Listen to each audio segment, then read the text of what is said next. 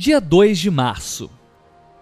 Mesmo estando atento e sendo capaz de me abster de controlar, beber ou usar qualquer que seja o objeto de minha obsessão-compulsão, no passo 3 sou convidado a ir um pouco mais adiante.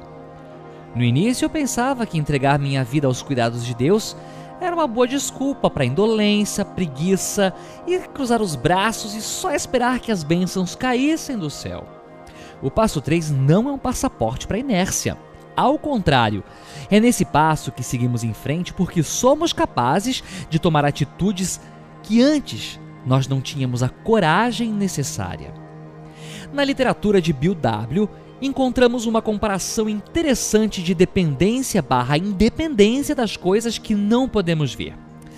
Ele diz que possuímos energia elétrica e a usamos sem enxergá-la.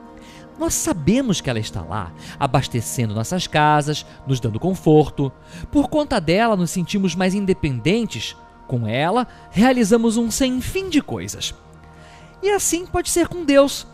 Podemos confiar em Deus para nos ajudar em tudo o que não conseguimos sozinhos.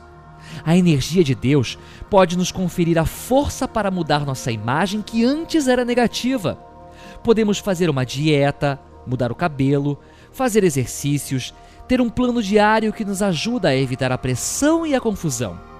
Podemos agora ter a clareza de fazer escolhas que são boas para nós, ao invés de guiar nossas vidas para ter apreciação e gratidão de outros. A imagem distorcida que eu tinha de mim mesmo, de um garoto problema, foi se modificando porque comecei a contar com a ajuda de Deus para modificar e cuidar bem de mim mesmo. Foi dependendo de Deus que comecei minha trajetória de independência. Meditação para o dia.